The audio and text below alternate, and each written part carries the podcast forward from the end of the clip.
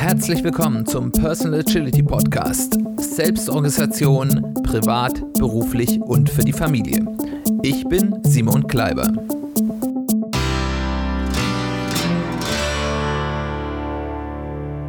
Herzlich willkommen zu einer weiteren Folge des Personal Agility Podcast. Schön, dass du wieder eingeschaltet hast. Schön, dass du wieder dabei bist. So, da sind wir wieder nach einer Sommerpause mit dem Personal Agility Podcast. Ich hoffe, ein bisschen hast du den Podcast vermisst und es wird jetzt wieder hoffentlich äh, so meine Lebensumstände das zulassen, jetzt wieder im normalen Rhythmus wöchentlich weitergehen. Und heute wollen wir anfangen mit einem Thema, das äh, ein bisschen ausgelöst wurde bei mir durch ein Zitat, und zwar ein Zitat unserer scheidenden Bundeskanzlerin äh, Angela Merkel, die gesagt hat, den politischen Inhalt und die Rahmenbedingungen können wir, glaube ich, ausblenden, um, um das uns jetzt hier nicht den Weg verstellen zu wollen. Wenn sich Aufregen nützen würde, würde ich mich aufregen. Als sie wahrscheinlich von einem Journalisten gefragt hätte, ob sie sich nicht darüber aufregen würde, würde es laufen. Und ähm, das legt ja so ein bisschen nahe, dass ähm, eben Aufregen, damit ich übersetze das mal ein bisschen emotional werden, nicht nützlich ist und dass eben eher eine Entscheidung mit kühlem Kopf besser ist. Das klingt jetzt erstmal auf den ersten Schritt logisch, aber wenn man das dann den Umkehrschluss führt, würde das ja unter Umständen bedeuten, dass Emotionen nutzlos sind, dass Emotionen wie jetzt die Lean-Anhänger oder die Agilisten sagen würden, Waste ist, dass das Verschwendung ist, weil es nicht nutzt. Wenn wir uns das jetzt anschauen, gerade bei uns Männern, werden ja Emotionen klassischerweise sehr negativ bewertet in der Erziehung, so in der klassischen Erziehung. So Boys don't cry, Jungs weinen nicht, Indianer kennen keinen Schmerz. Hab zumindest in meiner, ich, ich glaube, das ist deutlich besser geworden, aber ich sehe selbst bei den äh, Gleichaltrigen meiner Kinder, dass es da durchaus auch noch Eltern gibt, die das noch so äh, anwenden oder auch gerade Großeltern. Ähm, und, und das eben gerade das Zeigen von Emotionen, die so etwas wie Schwäche äh, oder, oder nicht Lage der, nicht in Herr der Lage zu sein, also zum Beispiel auch Traurigkeit, ähm, ein bisschen tabuisieren und auch selbst wenn das vielleicht ganz früher noch anders war, wo man gesagt hat, hier so ein Wutausbruch, das ist etwas sehr Männliches, wird inzwischen ja, werden auch Wutausbrüche eher als Zeichen äh, der Schwäche gesehen. Ebenso, wenn man sich zu offensichtlich äh, freut, so ein kleines in sich hineinfreuen ist sozial adäquat, aber so ein richtiges aus sich herausgehen, freuen wird auch häufig von vielen Menschen noch als ein Mangel an Selbstkontrolle gesehen. Und das ist natürlich nicht nur auf äh, Männer bedingt, auch bei Frauen gibt es diese Geschichten, auch dort gerade in den Bereich äh, wenn bei, bei weniger positiven äh, Emotionen, wenn man vielleicht nicht so gut drauf ist, dann immer, dann lach doch mal, äh, habe ich jetzt von vielen äh, äh, Bekannten gehört, dass da gerade Frauen häufig, wenn sie mal nicht so nett schauen und nicht das Gefühl haben, dass sie gerade äh, bubbly sind, äh, dann damit genervt werden. Äh, und insbesondere werden Frauen ganz häufig, selbst bei Verhalten, was bei Männern vollkommen normal wäre, als zu emotional für bestimmte Aufgaben ähm, hingestellt. Also generell haben zumindest in unserer deutschen, deutschen Gesellschaft Emotionen jetzt nicht unbedingt gerade den besten Ruf. Emotionen sind tief sitzende Grundfunktionen in unserem Hirn, die weit unterhalb dieses intellektuellen, schnellen Denkens ansetzen. Das ist was ganz Elementares. Das sind für dieses schnelle Denken, für das ähm, intuitive Denken sind es wichtige Heuristiken, auf die sich äh, hier unser schnelles Denksystem sehr stark verlässt. Und das war jetzt, wenn wir evolutionär uns überlegen, wo uns, wo der, worauf der Mensch op, äh, ähm, optimiert ist, nämlich ein, ein Leben als Jäger und Sammler in der Savanne, äh, äh, ganz elementare, überlebenswichtige Mechanismen, wie zum Beispiel dieser klassische Fight-or-Flight-Mechanismus. Emotionen haben ebenfalls Zugriff auf unterbewusste Wahrnehmungen und auf Erfahrungswissen, das für unser intellektuelles Denken manchmal nicht oder nur sehr schwer zugreifbar ist. Das ist das, was dann so häufig so ein bisschen, ich habe da ein schlechtes Gefühl oder ich habe da dieses Bauchgefühl, was, was häufig gesagt sind, das ist der Zugriff unserer Emotionen auf Informationsquellen in uns selbst, äh, die uns nicht ja bewusst 100% zugreifbar sind. Das führt dazu, dass Emotionen sehr starke Steuerimpulse sein können. Also wenn wir sehr wütend oder sehr traurig sind, das, das macht das ja was mit uns, das übersteuert ganz viel, ähm, die es verhindern können, dass wir in diesem emotionalen Schwall das Umschalten auf ein intellektuelles, langsames Denken hinkriegen und eine Situation wirklich durchdenken. Das heißt, Emotionen sind sehr stark und die, die verlangen häufig eine Reaktion und die Reaktion soll möglichst schnell kommen und dann ist eben dieses intuitive, schnelle Denken sehr stark getriggert und machen es deswegen manchmal für uns schwer, dann in sehr emotionalen Situationen ähm, ja rational zu handeln. Wie gesagt, das hat große Vorteile, weil es eben dann zu einem sehr schnellen Handeln geht, was eben in gerade evolutionär häufig sehr wichtigen Situationen wirklich elementar war. Auf der anderen Seite beinhalten Emotionen aber eben auch diese wichtigen Informationen, die für die intellektuelle Bearbeitung von Situationen wichtig sein können, wo wir eben, wenn wir rein auf dem, was uns jetzt intellektuell bewusst ist, nachdenken, dann und Emotionen und Gefühle und unseren Bauch komplett vernachlässigen, führt das häufig dazu, dass wir Dinge übersehen, die wir einfach nur in der Situation intellektuell noch nicht greifen können, die aber deswegen nicht unwichtig sind. Das heißt, auf die Emotionen komplett zu verzichten, hat auch einen Nachteil. Und Emotionen haben auch einen ganz wichtigen Hygieneeffekt für unsere Psyche und, für unsere geistige Gesundheit. Ich meine, was Lachen mit uns macht, das muss ich jetzt hier gar nicht sagen, wie, wie elementar sich das positiv auf unseren ganzen Körper und Geist auswirken kann. Aber auch andere Dinge wie Ängste, wie Wut, äh, wie, wie Traurigkeit sind manchmal eben auch wichtig für unsere Psyche, dass wir das eben auch mal rauslassen können und auch ähm, ja, einfach dann da auch mal durchgehen und damit dann auch vielleicht Dinge dann auch abschließen können und das einfach auch mal rauslassen. Und eben auch dieses immer nach hinten drängen, was eben durch diese kulturelle Geringschätzung von Gefühlen, die sehr stark mit Schwäche einher sind, sind, man ist nicht traurig, man ist nicht schlecht drauf, eben auch dazu führt, dass äh, psychische Erkrankungen wie zum Beispiel Depressionen häufig viel, viel, viel zu spät entdeckt wird und viel zu stark in unserer Gesellschaft tabuisiert sind.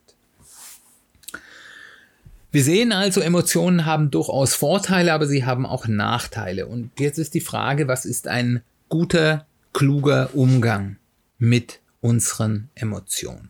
Und ich bin kürzlich über ein Zitat gestolpert von einer Psychologin namens Susan David, ähm, meines ist eine Amerikanerin, die sich sehr stark auch mit etwas, was sie emotionale Agilität nennt, beschäftigt. Deswegen fand ich das ganz interessant, äh, bin da im Moment auch noch ein bisschen reinlesen was, was hier ihre Erkenntnisse sind.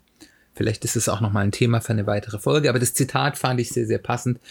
Und äh, sie, sie schreibt, äh, ja, übersetzt, du bist nicht deine Gefühle, du bist eine Person mit Gefühlen. Und das finde ich ganz spannend. Also die Gefühle, die wir haben, bestimmen uns nicht, aber sie sind ein wichtiger Teil von uns.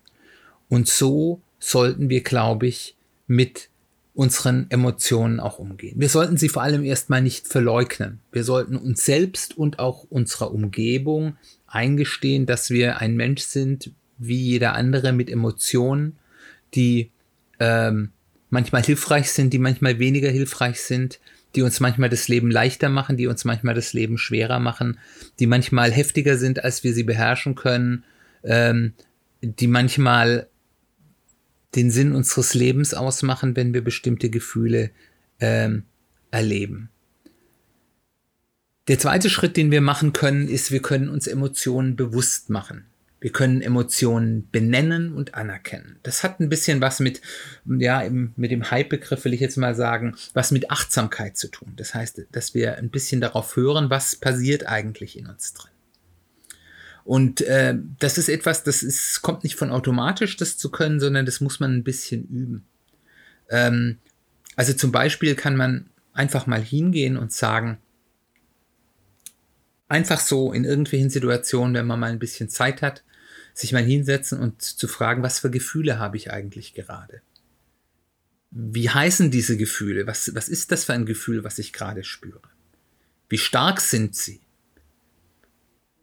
Und allein dieses Benennen von Gefühlen ist so eine Sache, die haben viele Leute von uns entweder nie gelernt oder wieder verlernt. Und man weiß inzwischen, dass in der, in der Pädagogik, dass wenn Kinder lernen relativ früh, Gefühle vollkommen unbewertet zu benennen, dass sie ein Gefühl dafür bekommen, was für ein Gefühl habe ich gerade. Wenn man mit Kindern hingeht und wenn die in einer Situation sind, was fühlst du gerade? Was ist das? Ist das Wut? Ist das Traurigkeit? Und sie das benennen können. Allein die Tatsache der Erkenntnis, ich habe jetzt dieses Gefühl, eine Situation, die vielleicht sehr schwierig ist, für ein Kind schon deutlich vereinfachen kann. Und dass Menschen, die das relativ früh gelernt haben, später eben viel emotional ausgeglichener und gesündere Menschen sind, weil sie eben einfach einen Draht zu ihren eigenen Gefühlen haben. Und das kann man natürlich dann eben nicht nur in diesen willkürlichen Situationen machen, sondern auch mal in Situationen, wo man sagt, wo, wo man merkt, da kommen Gefühle in einem hoch, welche da auch immer das ist, sich dann auch kurz innezuhalten, bevor man auf die reagiert. Was ist das für ein Gefühl? Wie stark ist das? Ähm, überband mich das vielleicht?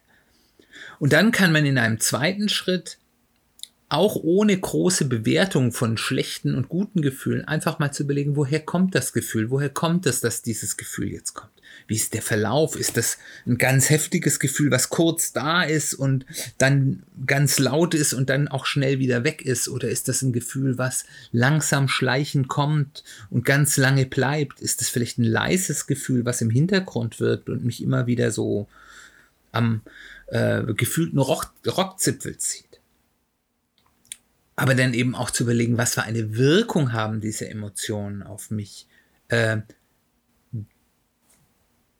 ändere ich mein Handeln aufgrund dieser ähm, Emotionen? Häufig ist es so, dass man manchmal sich in manchen Situationen ganz komisch benimmt und sich eigentlich dann hinterher immer fragt, warum mache ich das eigentlich? Und dann feststellt, dass dann bestimmte Emotionen in einem hochgekommen sind, die einem zu einem Handeln bringen, das man vielleicht eigentlich gar nicht so gut findet.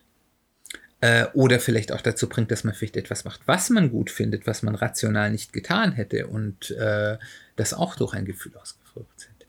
Aber auch zeige ich diese Gefühle nach außen und was für eine Wirkung haben diese Gefühle auf die Menschen um mich herum. Einfach Bewusstsein schaffen.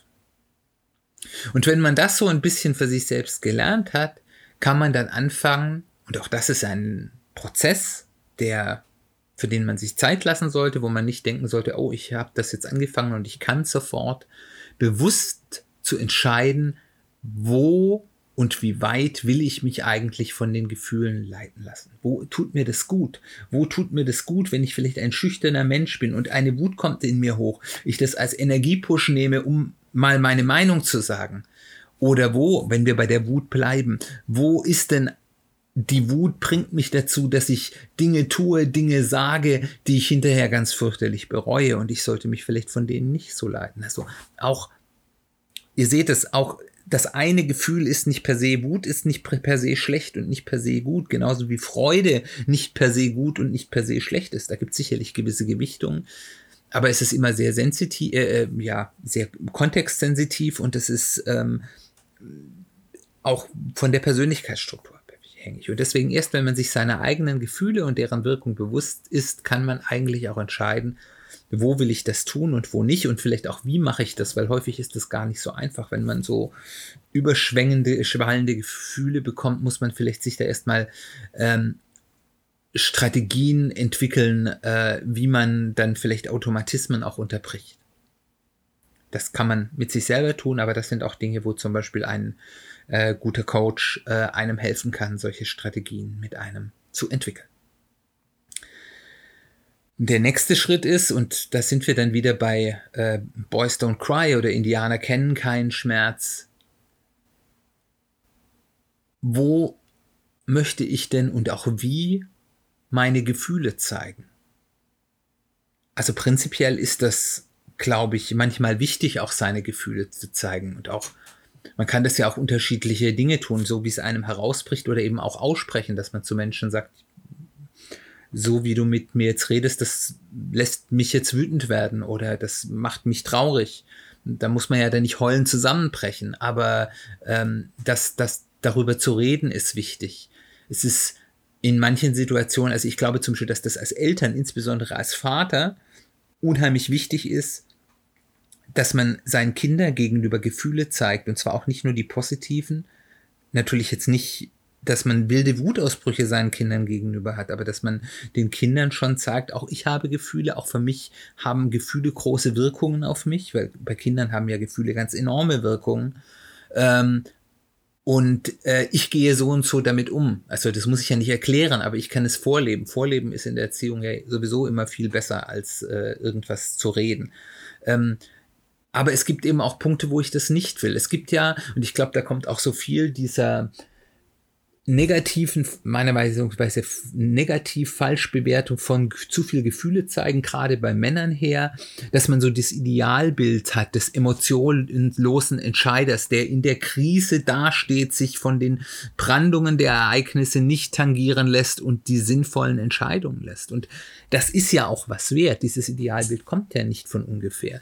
Wenn man mit seiner Familie zum Beispiel in eine schwierige Situation kommt, zum Beispiel auf einer Reise, ist es gut, wenn es eine Person gibt äh, oder am besten mehrere, aber mindestens eine Person in einer solchen Familie, die nicht in Panik verfällt, die nicht sich von Sorge, Ängsten oder anderen Emotionen über ähm, ja übermannen lässt, um, um da, da, da sieht man ja dann auch schon wieder die geschlechtliche Zuordnung, die da kulturell da ist. Ähm, und, und eben jemand da ist, der dann eben sagt, okay, ich schluck mir jetzt mal meine Angst, die ich natürlich auch habe, runter und versuche rational zu entscheiden, weil das für uns alle das Beste ist. Und dann gibt es nachher Zeitpunkte, wo diese äh, Situation vorbei ist, wo ich dann meine Emotionen auch rauslassen kann. Das heißt, es ist schlecht, und da sieht man das, es ist schlecht, seine Gefühle zu unterdrücken, aber es ist, glaube ich, ganz gut, in manchen Situationen seine Gefühle kontrollieren zu können. Und damit kommen wir wieder so ein bisschen zurück zu der, dem Ausgangszitat. Äh, wo, ist der, wo ist es wert, emotional zu werden? Wo hindert es mich? Das sind die Fragen, die ich mir stellen muss. Äh, wo bringen mir meine Emotionen Nutzen? Wo bringt es mir mit meinen Emotionen zu agieren. Emotionen bringen ja auch Energie in vielen Stellen. Wo sollte ich ein bisschen auf meine Emotionen hören, wenn ich irgendwo unterschwellige Sorgen habe, dann ist das manchmal, das kann, können auch falsche Sorgen sein. Deswegen sollte man dann auch drüber nachdenken, woher kommen die denn? Aber die zu ignorieren, ohne über sie nachzudenken, ist eben auch nicht sehr schlau. Ähm, wo nützt es mir, sich aufzuregen? Und wo nützt es eben auch nicht?